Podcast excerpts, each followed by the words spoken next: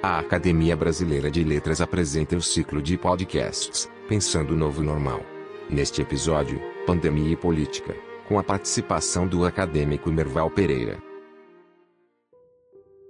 Caríssimos amigos e companheiros de ABL, Antônio Torres e Merval Pereira.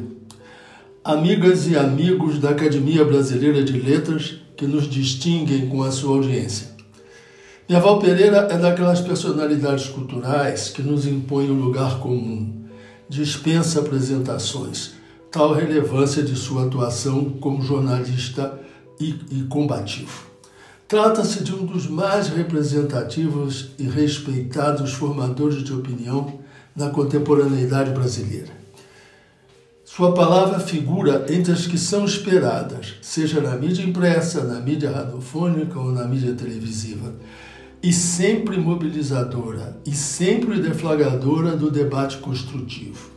A boa prática, adotada pela academia, entretanto, nos possibilita reavivar a memória e destacar aspectos certamente desconhecidos de muitos. Esse ritual me permite, nesse nosso encontro verbal, revisitar algumas dimensões de sua ação e de sua trajetória.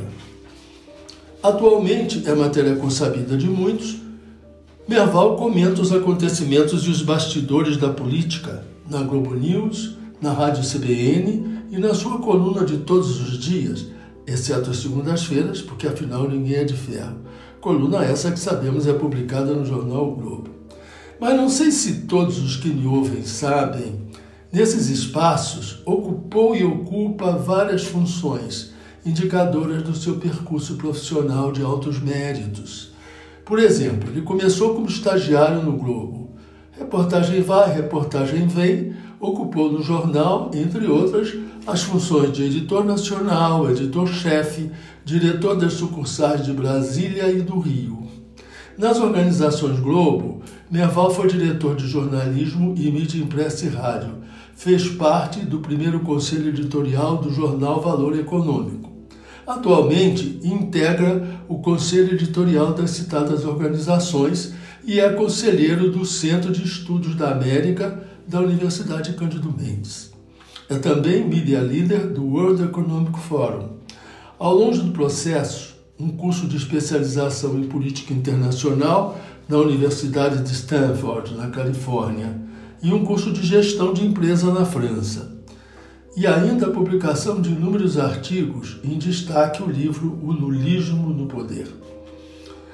O seu texto, centrado basicamente na crônica política, revela o seu talento de escritor. Entre os traços marcantes, destacam-se o poder de síntese, ditado pela natureza da, da veiculação, normalmente o jornal ou mesmo a rádio, o, a linguagem substantiva, a fidelidade aos fatos, a análise segura, o juízo de valor rigorosamente fundamentados, a clareza e a coerência textual. O mérito do jornalista foi reconhecido por premiações altamente significativas. Em destaque, o Prêmio ESSO de Reportagem e o Prêmio Maria Moscabet de Excelência Jornalística, a mais importante, importante laura internacional de jornalismo das Américas. E não preciso dizer do acadêmico, totalmente identificado com a Casa Machado de Assis desde sua posse. Amigas e amigos da BL, posso lhes assegurar que teremos o prazer de ouvir alguém que sabe e bem do que vai falar nesse encontro verbal sobre pandemia e política. Merval Pereira. A natureza produziu uma cruel metáfora ao nos enviar um vírus mortal que sufoca ao mesmo tempo que provoca uma limpeza no meio ambiente.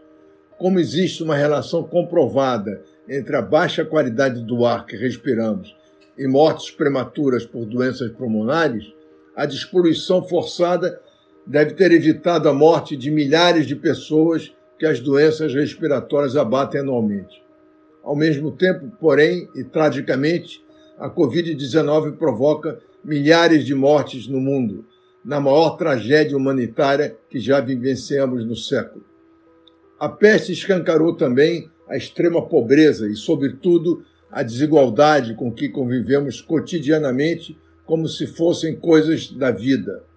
Milhões de invisíveis surgiram do nada para assombrar os governantes, que não os detectavam nem mesmo nos programas sociais.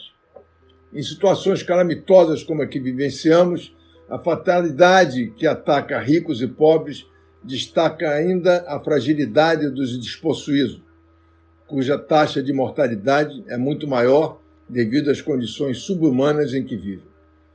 Se a palavra política, do grego politeia, que trata das relações sociais na polis, cidade-estado, define a atuação das diversas camadas de uma sociedade nessa perspectiva, é plausível imaginar que uma sociedade que tenha passado pelo choque que a nossa está passando reveja suas prioridades e torne-se mais interessada em temas que têm sido relegados, como saneamento básico, saúde pública, educação, meio ambiente.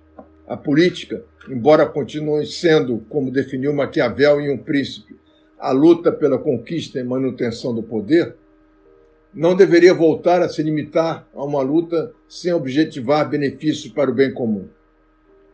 A pandemia reforçou a proposta de um mundo globalizado e, sobretudo, interconectado, com uma visão humanista necessária à própria sobrevivência.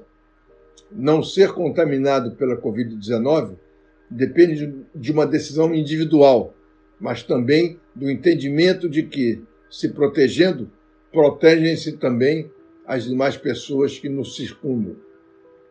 Como essa globalização é inerente ao capitalismo que domina o mundo, um futuro mais humanista, responsável socialmente pelo bem-estar de seus cidadãos, poderá ter um peso necessariamente maior do Estado.